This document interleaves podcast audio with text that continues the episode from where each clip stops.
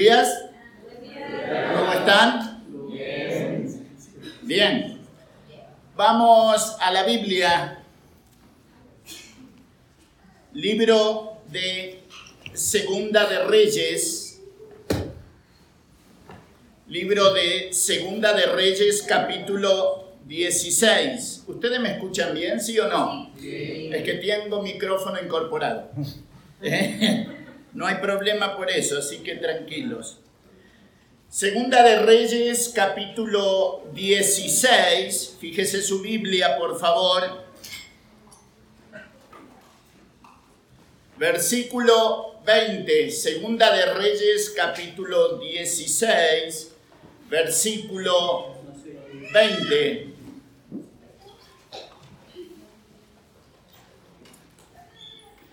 Y durmió el rey Acab con sus padres y fue sepultado con ellos en la ciudad de David y reinó en su lugar su hijo Ezequías. Ahora, ¿por qué yo quería leer este versículo? Precisamente porque usted va a ver de ahora en más que va a la escritura a hablar de un rey que vive y reina, un rey que muere y lo suplanta su hijo. Entonces usted va a ver de ahora en más reyes del reino del norte, capital Samaria, rey Jeroboam, y va a ver los reyes del sur, capital Jerusalén, rey Roboam. Entonces usted de ahora en más, escuche bien lo que le digo porque le voy a tomar examen antes de irme para que se acuerde de mí, ¿verdad? Ustedes se van a acordar. ay, ay. Bajen. Les dije que tenía micrófono incorporado. Bien, miren. Ustedes cuando leen el libro de Primera y Segunda de Reyes, me da desesperación porque quisiera llegar ya a Malaquías, pero es difícil, ¿no? Pero escuche bien, cuando usted lea su Biblia, recuerde que Acompáñeme con los nombres. Isaías, Jeremías, Ezequiel, Oseas, Amós, Jonás, Naún, Sofonías, Zacarías. Cuando usted mencione el libro de Isaías hasta Malaquías, todos los libros están entre primera y segunda de Reyes. Contemporáneamente hablando. Entonces, cuando usted ve los reyes que aparecen acá, y de hecho los libros de primera y segunda crónicas, acuérdese de esto, las crónicas no es un libro para que usted lo pase por arriba porque totales son crónicas. Son las crónicas de los reyes, los hechos de los reyes, ¿se entiende?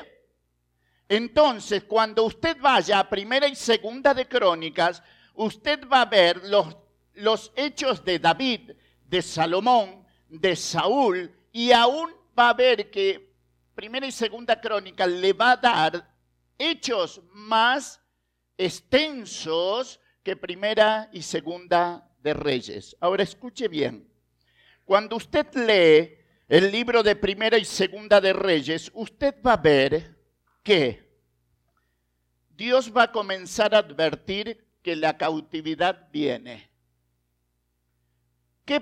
¿Qué ¿Qué reino fue el más idólatra, el sur o el norte? El norte, muy bien, tiene un 10. El reino del norte hicieron los becerros de oro. Cambiaron el sacerdocio, cambiaron el calendario, cambiaron las fiestas. El rey Jeroboam hizo que las diez tribus, escuche bien, no que se perdieran del concepto Dios, porque a Dios nada se le pierde Nunca hable de las tribus perdidas. Las tribus no se perdieron. Mire, diez tribus fueron a la cautividad a Asiria en el año 722. ¿Me sigue? Cuando usted no, no entienda, levanta la mano, pregunta. Ya estamos llegando al final de la escuela dominical de este año. Entonces, lo que Dios me permita a mí, yo quiero que a usted le quede claro, ¿sí? Diez tribus van a ser llevadas a la cautividad al reino de Asiria. Usted va a escuchar reyes como Senaquerit, Asurbanipal, nombres raros, ¿verdad? No son Ovidio. Pero eran reyes extremadamente déspotas, crueles. El asirio era cruel cuando él tomaba prisioneros. ¿Sabe una de las características? ¿Usted se acuerda cuál era la capital del reino de Asiria? Estudialo. Lo tiene, lo tiene que, búsquelo en la escritura. No, cero. Eh, ¿Usted se acuerda Nínive, la capital de qué reino era? ¿Sabe cuál era la característica de los reyes asirios? Cuando lo tomaban a usted prisionero, una característica estoy diciendo, era despellejarlo de la cintura hacia los hombros y pegarle la piel en los hombros, coserlo en los hombros. Y una vez que le, le despellejaban la espalda y el pecho, lo soltaban en el desierto para que el sol y la arena hagan el resto. ¿Qué tal? Otra característica de los reyes asirios, ¿sabe cuál era? Lo tomaban a usted, lo colgaban en una cruz, pero no te crucificaban, porque te morías muy rápido. Te ataban las manos a una cruz y si tenías hijitos, te los colgaban acá. Para que a través de los días, el sol y la arena, veas a tu hijito morir acá. Y a veces duraban semanas colgados de la cruz. Esos eran los reyes asirios. ¿Entiende por qué Jonás quiso huir? No le tire piedras a Jonás. Qué déspota, qué cruel. No quiso ir a Nínive. ¿Por qué no estudia primero quiénes eran los reyes asirios? Para que se dé cuenta por qué Jonás. No estoy justificando a Jonás, ojo, ¿eh? Pero estoy diciendo que cuando usted estudia el trasfondo de la historia y dice, ay Dios mío, esos eran los reyes asirios. Ahora, las diez tribus del norte, en el año 722 a.C., ellos van a ir a la cautividad. Fíjese su Biblia, Segunda de Reyes, capítulo 17, versículo 24. Fíjese otra característica de los reyes asirios. Mire, Trajo el rey de Asiria gente de Babilonia, de Cuta, de Aba, de Amad, de Sefarbaín, y los puso en las ciudades de Samaria en lugar de los hijos de Israel, y poseyeron a Samaria y habitaron en sus ciudades. Preste atención, mire. ¿Sabe qué hacía el rey de Asiria? Venía a el reino del norte, capital Samaria, tomaba toda la gente, se la llevaba a la esclavitud y esta tierra que quedaba vacía, él traía gente de otras tierras conquistadas y las ponía acá. Ahora, esta gente tenía sus dioses y su cultura y sus costumbres, sus comidas. ¿Por qué hacían eso los reyes de Asiria? Para que se pierda el origen de los pueblos, menos el de ellos. Como si yo tomara toda Jalapa, la traslado a Buenos Aires ¿Usted se imagina que se despierte al otro día y le digan a usted, ¿qué haces, che? ¿Cómo se sentiría usted? Raro, ¿verdad? ¿Eh? Y que en vez de tortilla, le den un pedacito de pan y una taza de mate cocido. Ese es el desayuno. Conformate. No hay otra cosa. ¿Cómo te sentirías? Eso hacían los reyes asirios. Profetas que le avisaron, y escuche bien, le avisaron al reino del norte, capital Samaria, que Asiria venía. Acompáñeme, sin sacar la mano acá del libro de Segunda de Reyes, capítulo 17, vaya conmigo al libro de Amós. Vaya.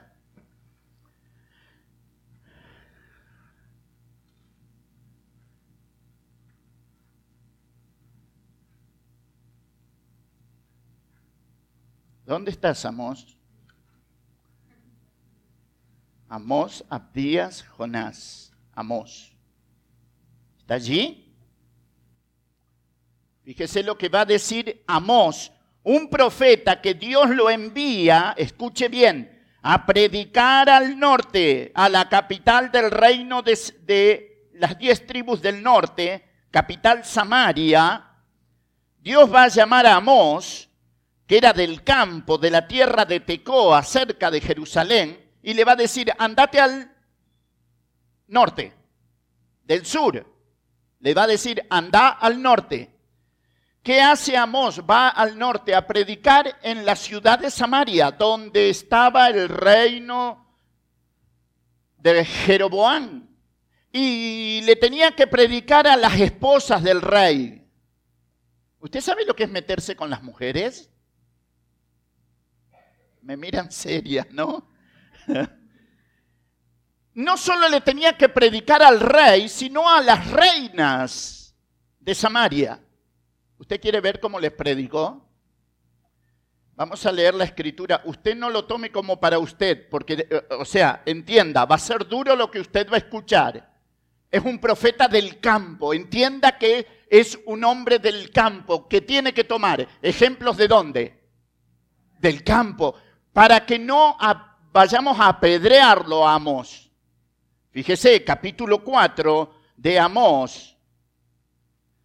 Le va a decir a las mujeres del rey, versículo 1, oíd esta palabra, vacas de Bazán. Grosero, ¿no? ¿Alguna vez vio una vaca de Bazán? Si una vaca común pesa 400 kilos, una vaca de Bazán pesa 650 son extremadamente grandes, extremadamente fuertes, pero extremadamente comilonas. Ahora, ¿por qué les va a decir vacas de Bazán? Les va a decir precisamente de esta forma porque las mujeres del rey querían, quiero más oro, quiero más plata, quiero más joya, quiero más poder, quiero, quiero, el pueblo se empobrece, no importa el pueblo, quiero, dame.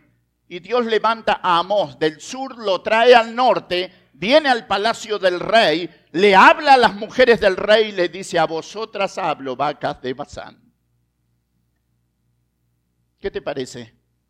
¿Hay que tener coraje para hacer eso, sí o no?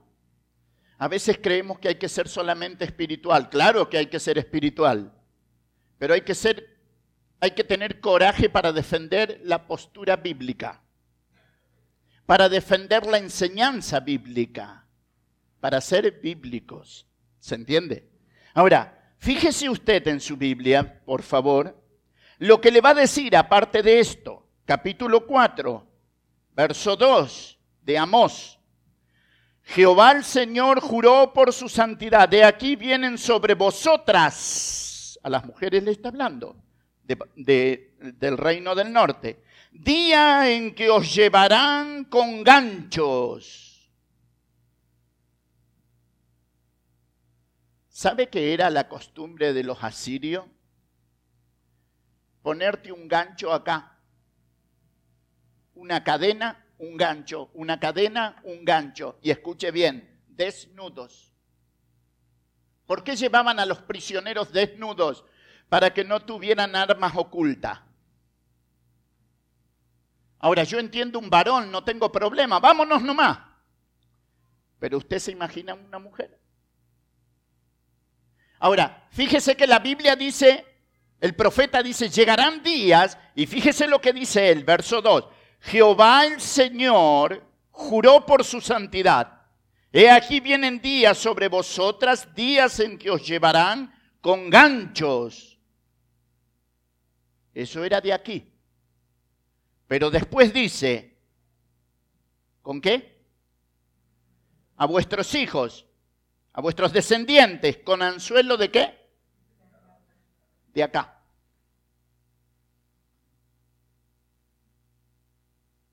Cultura de los asirios era meter un anzuelo en esta parte donde a veces tenemos un poquito más de grasita, varones, ¿no? Ahí ponían el anzuelo de pescador. ¿Alguna vez te clavaste un anzuelo en la mano? ¿Y viste cómo cuesta que salga? Imagínate que lo clava y lo hacen pasar. La Biblia dice, llegará el día en que os llevarán con ganchos y con anzuelo de pescadores. ¿Sabes una cosa? El año 722 llegó y Asiria vino. Y lo que las mujeres y hombres de Samaria decían, no, a nosotros no, está muy lejos eso. El año 722 llegó ¿Usted recuerda el libro de Proverbios cuando dice que cuando tú descuidas el estudio de la palabra, te lo estoy parafraseando, cuando usted deja el estudio de la palabra, dice, vendrá tu necesidad como caminante y tu pobreza como hombre armado. Ahora piense usted que la pobreza y la necesidad como caminante que está haciendo eh, el sabio en proverbio, lo está personificando a la pobreza y a la necesidad. Pensá que la pobreza personificada sale de Canadá, caminando, para venir a tu casa. ¿Cuántos kilómetros hay? Eh, algunos, ¿verdad? No importa cuánto tiempo le ponga, algún día llegará. ¿Entendés y entiende usted por qué debe ser celoso del estudio de la palabra? Serio en el estudio de la palabra. Porque cuando usted y yo descuidamos la palabra, vendrá tu necesidad como caminante y tu pobreza espiritual o material como hombre y Dios va a levantar en el año 722 a este, a este profeta, Amós, para decirle al reino del norte, Asiria viene, por favor arrepiéntanse. ¿Se arrepintieron? No. ¿Y a dónde fueron? A Asiria. A la esclavitud, querido. Ahora, Venga un poquito más adelante. ¿Usted se acuerda en el 586 quién se fue a Babilonia? En el primer viaje se fue Daniel, pensando en Nabucodonosor, ¿verdad? Porque se acuerda de los reyes babilónicos. Uno era Nabucodonosor, su padre Nabopolazar, su padre Nabónido, su hijo Belsasar, el que vio la mano que escribía en lo encalado de la pared, ¿se acuerda? Bueno, los reyes babilónicos también empezaron a coquetear con el reino del sur, capital, Jerusalén.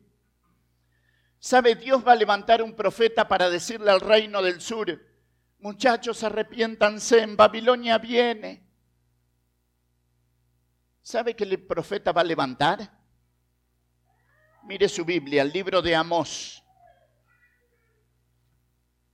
Perdón, de Abacut, perdón. Abacut. Naún, Abacut. Estaba cerquita allí. ¿Lo tiene?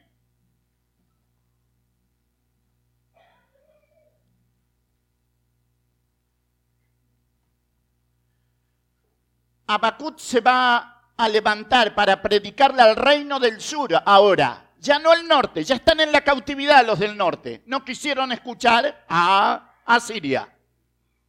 Ahora le toca al reino del sur.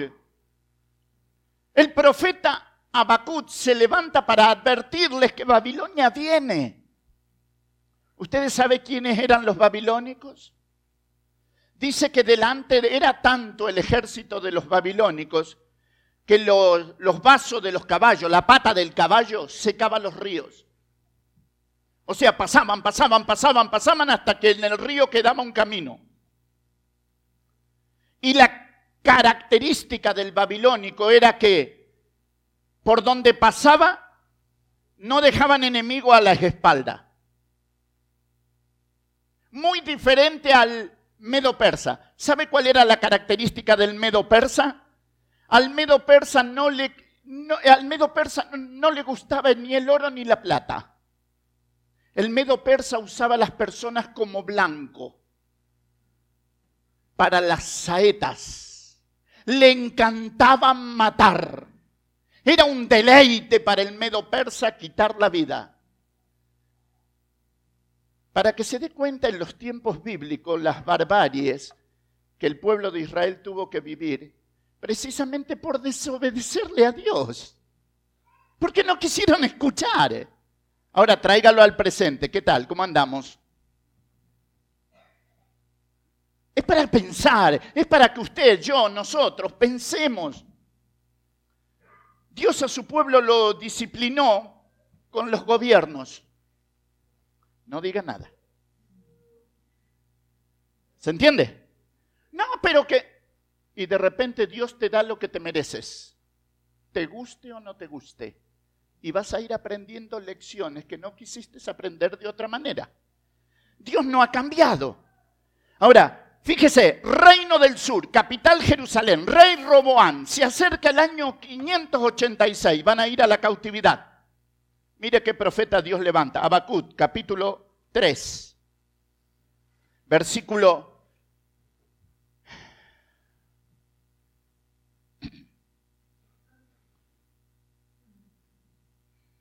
Versículo 17.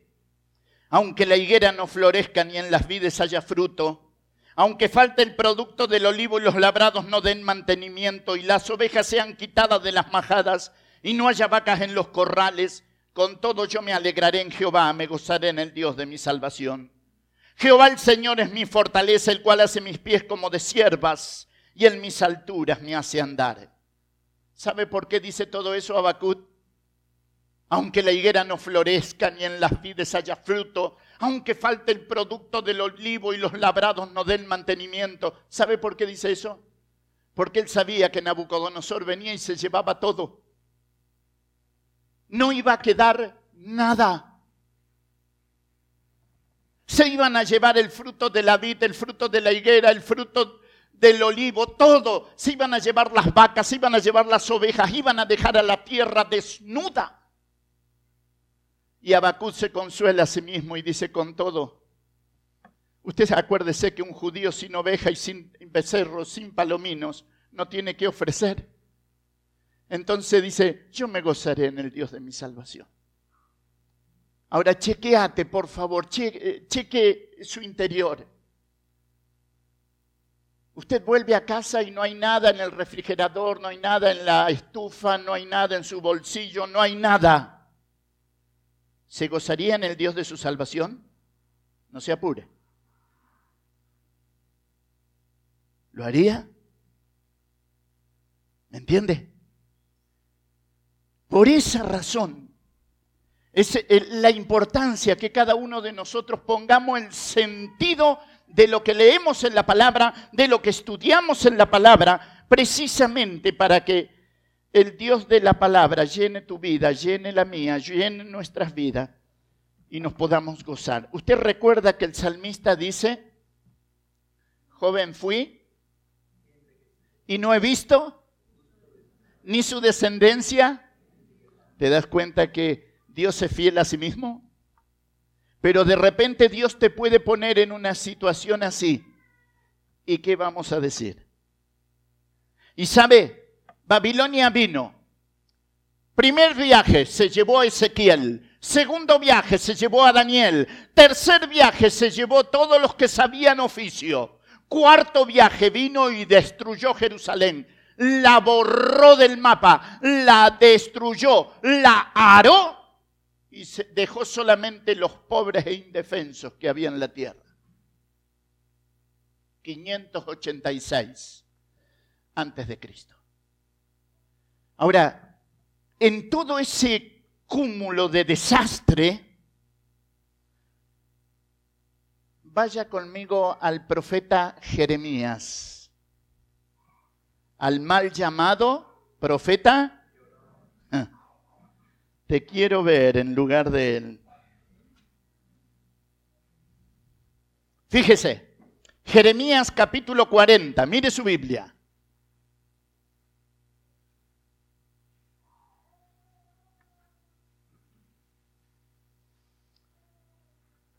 Palabra de Jehová que vino a Jeremías después que Nabuzaradán, capitán de la guardia, le envió desde Ramá cuando le tomó estando atado con cadenas entre los cautivos de Jerusalén y de Judá que iban deportados a Babilonia. Tomó pues el capitán de la guardia a Jeremías y le dijo, preste atención, está hablando un incrédulo, ¿eh? Está hablando un, un adorador de Bel, de Marduk, dioses babilónicos. Está hablando Nabuzaradán, el capitán de la guardia. No es un evangélico, es un asesino. Pero queda en la Biblia para que usted sepa y yo sepa que Dios es soberano y que cuando Él quiere hacer hablar las piedras, las piedras hablan. Jeremías capítulo 40. Fíjese lo que le va a decir Nabuzaradán, el capitán de la guardia. Verso 4. Y ahora yo te he soltado hoy de las cadenas que tenías en tu mano. Si te parece bien venir conmigo a Babilonia, ven y yo velaré por ti.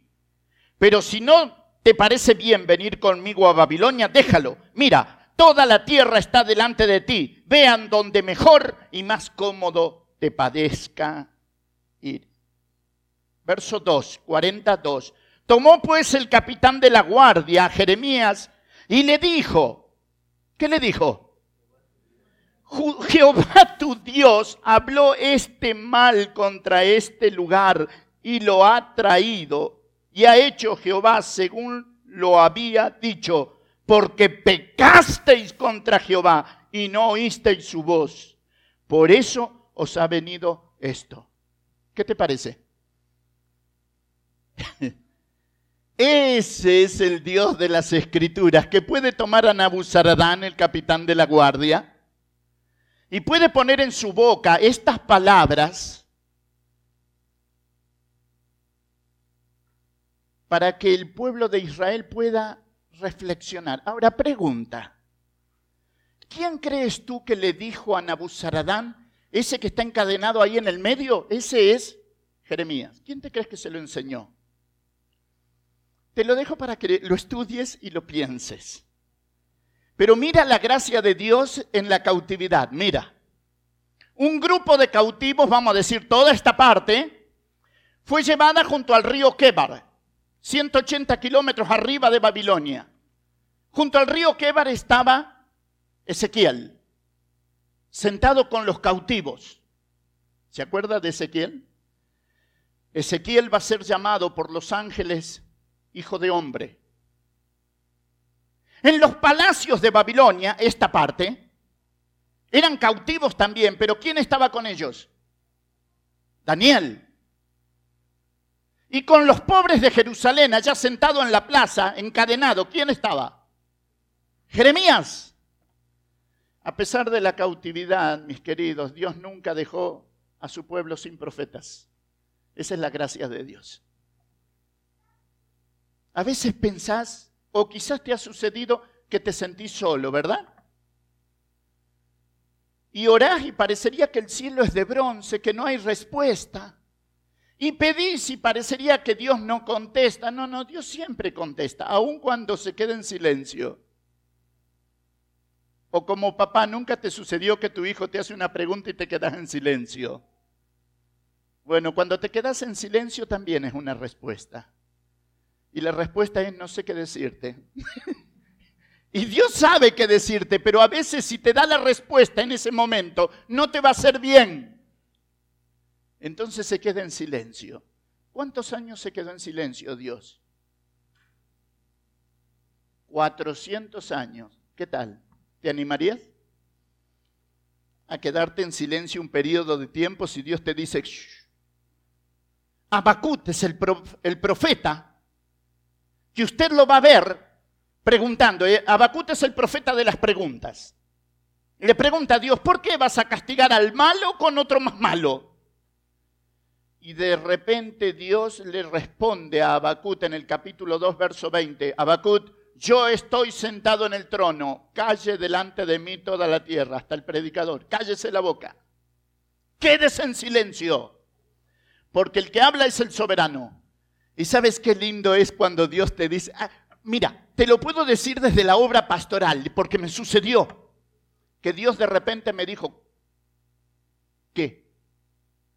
Cállate, como dicen ustedes. Y, y sabes, pero a mí, sí, a vos te estoy hablando, cállate. Quédate en silencio. Deja que Dios te defienda. Y cuando Dios te defiende es un sabor en el corazón especial. Porque Él es el Señor, no eres tú. ¿Se entiende? Ahora, acuérdese, entre primera y segunda de Reyes, ¿qué libros van?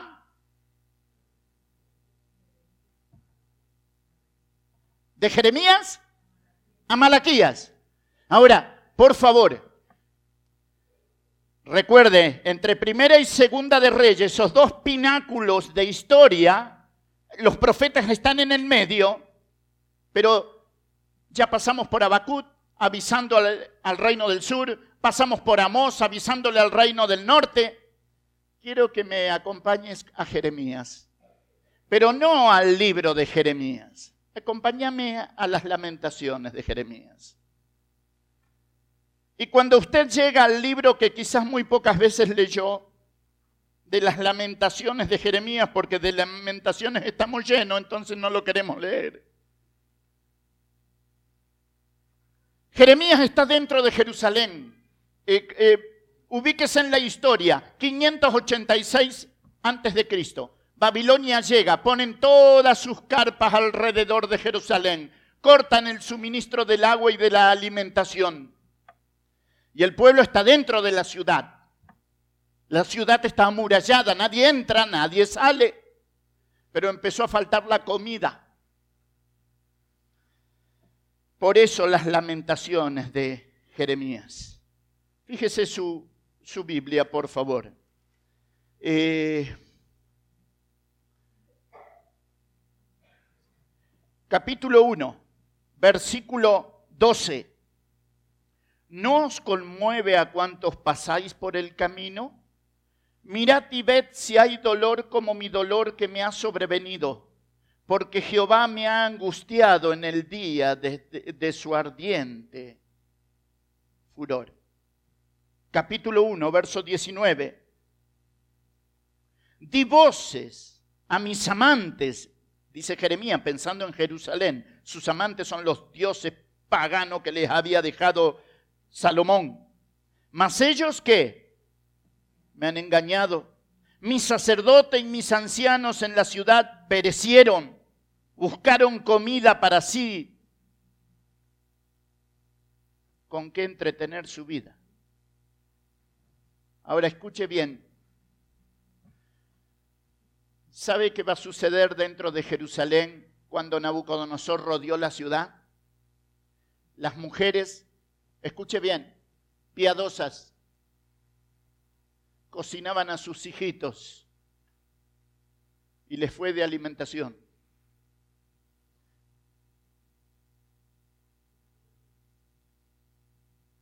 La Biblia dice que los hijos de los nobles, los que jamás mirarían a un estiercolero, el estiercolero era el que limpiaba, limpiaba los establos donde estaban los caballos, los burros y las mulas. Con olor a estiércol todo el día. La Biblia dice que en el tiempo que Nabucodonosor rodeó la ciudad, los hijos de los nobles se abrazaban a los estiércoleros. Buscaban comida, no había. Por el valor monetario, 50 dólares valía una cabeza de asno. Y hacían pan con excremento de paloma. Y nosotros decimos, eso está lejos de nosotros. Tenga cuidado, hermano. Tengamos cuidado. De repente tengamos que mirar hacia adentro nosotros y preguntarnos, preguntarnos Ovidio, no hay ningún ídolo adentro tuyo que haga que Dios se levante en enojo. Y a veces el ídolo somos nosotros mismos, ¿no? Yo tengo razón, vos estás equivocado. Ay, querido. La humildad siempre te va a llevar al llano, para ver al otro a, los ojos, cara a cara, a la misma altura, sentarte, sentarnos, charlar y va a traer bendiciones a tu vida como a la mía. Nunca hubiésemos pensado que Babilonia iba a venir. Y escucha bien, mira.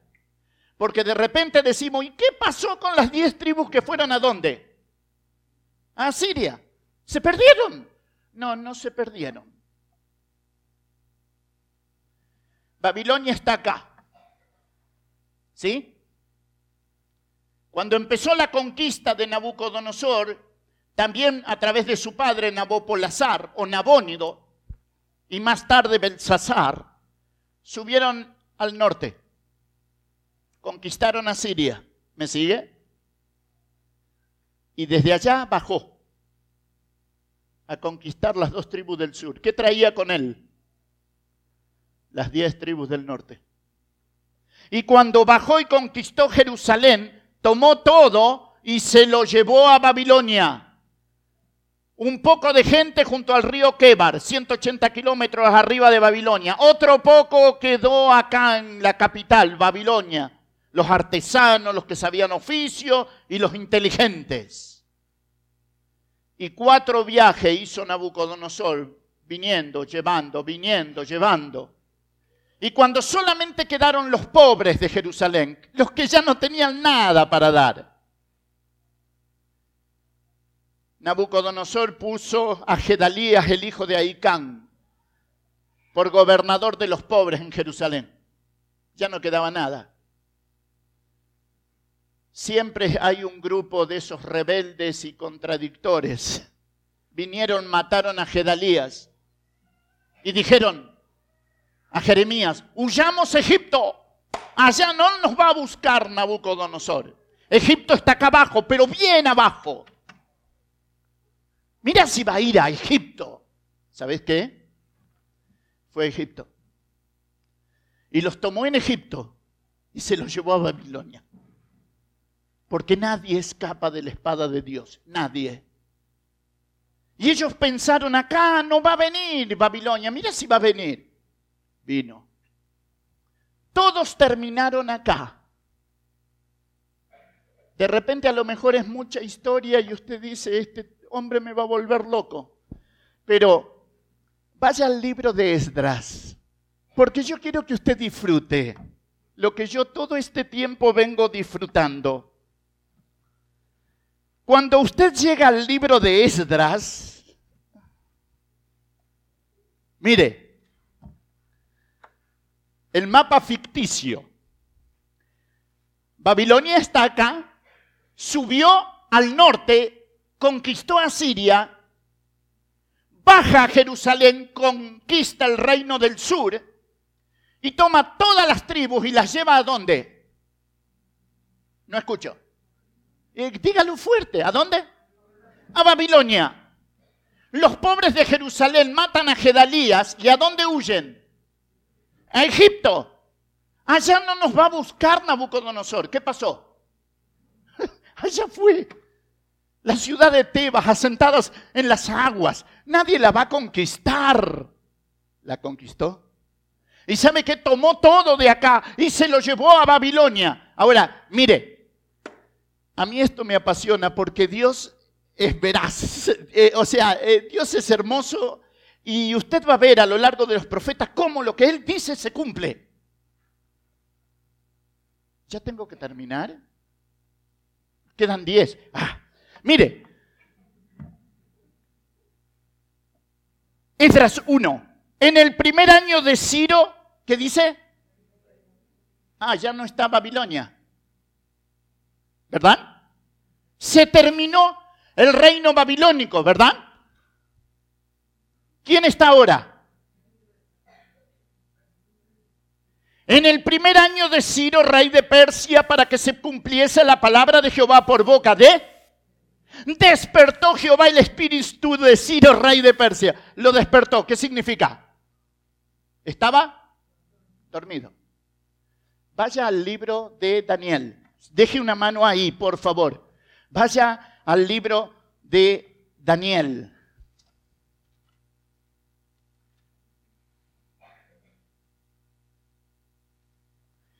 Capítulo 9. Daniel 9. ¿Está allí? Daniel 9.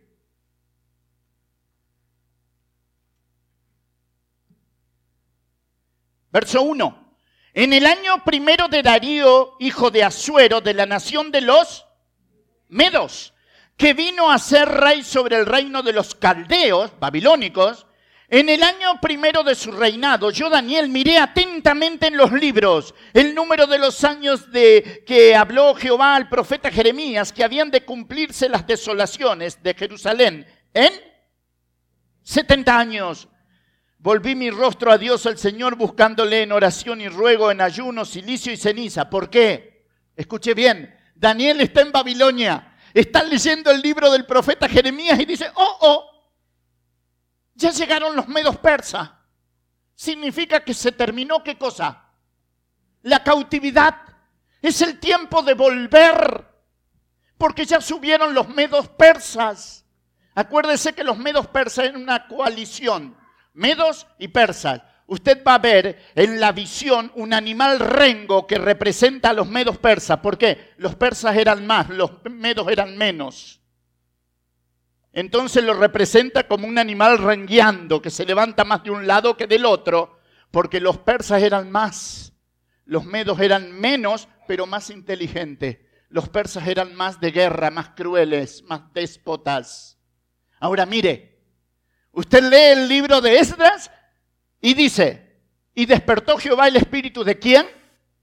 De Ciro, un rey persa. Pero como los reyes iban a la batalla, no mandaban de una oficina, morían en la batalla. Entonces sube el Medo, acá lo tienes.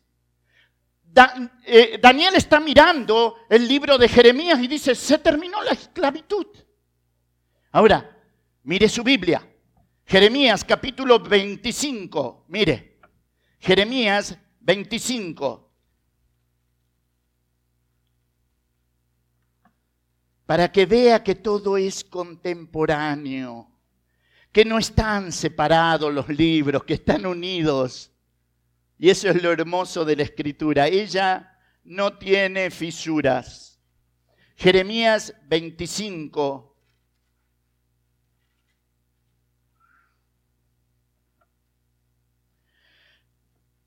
Veinticinco, once. Mire lo que dice. Toda la tierra será puesta en ruinas y espanto, dice Jeremías. Y servirán estas naciones al rey de Babilonia. ¿Cuánto? Se terminaron los 70 años. Lo estaba diciendo Jeremías. Ahora, Jeremías capítulo 29, mire, Jeremías 29, versículo 10. Porque así dijo Jehová, cuando el rey, cuando en Babilonia se cumplan los 70 años, yo os visitaré y despertaré sobre vosotros mi buena palabra para haceros volver a dónde? A Jerusalén. ¿Te das cuenta? Tú abres tu Biblia en el libro de Esdras y dice, y despertó Jehová lo abres en el libro de Daniel y ves a un Daniel que está leyendo el libro del profeta Jeremías y dice, se terminó la cautividad. Lo abres luego en el libro de Jeremías capítulo 29 y dice, y cuando el tiempo de la cautividad se termine, yo los voy a visitar y voy a despertar sobre vosotros mi espíritu de gracia. ¿Y sabes qué? Lo despertó. ¿Y sabes qué? Babilonia era inexpugnable, nadie la podía conquistar. Sin embargo, en la noche de Belsasar, el rey babilónico, el último de ellos, que quiso beber vino en los vasos sagrados, y la mano de Dios escribe en lo encalado de la pared, y decía, Mené, Mené, Tekelu Parsin, pesado fuiste en balanza y fuiste hallado falto, tu reino ha sido entregado a los medos y a los persas. Lejos de Babilonia, una coalición de persas y medos. Desviaron el cauce del río. Hay que trabajar mucho para hacer eso. Y por el lecho seco del río, en la capital del reino de Babilonia, entraron por la noche los medos persas y mataron a Belsasar y comenzaron los medos persas a reinar. Ahora imagínense. Después de los medos persas va a venir Alejandro el Magno. El leopardo representa a Alejandro en las profecías. ¿Sabes por qué? Por la velocidad con que Alejandro el Magno conquistó. Luego otra profecía va a decir que en el gran mar del imperio de Alejandro se debatían los cuatro vientos de la tierra. Y uno dice, pero ¿qué quiere decir? Son los cuatro generales, Seleuco, Nicanor, Casandro y Ptolomeo. Las falanges de Macedonias, las, aquellas lanzas de seis metros de larga, que se clavaban en tierra y quedaban las puntas allí esperando al enemigo, fueron las que le dieron a Alejandro la victoria contra los elefantes de la India. Pero cuando Alejandro se estaba terminando su vida, ¿dónde? En Susa, capital del reino babilónico, que él había conquistado después de los medos persas. A los 30 años lo visita la muerte. Y cuando se estaba por morir le dice a sus generales, muchachos, cuando yo muera, hagan que los macedonios pasen delante de mi féretro y vean que Alejandro el Grande no se llevó nada. Cuando naces, hermano querido, naces así. Mío, yo, me pertenece. Cuando mueres, mueres así. Porque no podrás hacer mudanza después de tu muerte. Nada te has traído, nada te llevarás. Amén.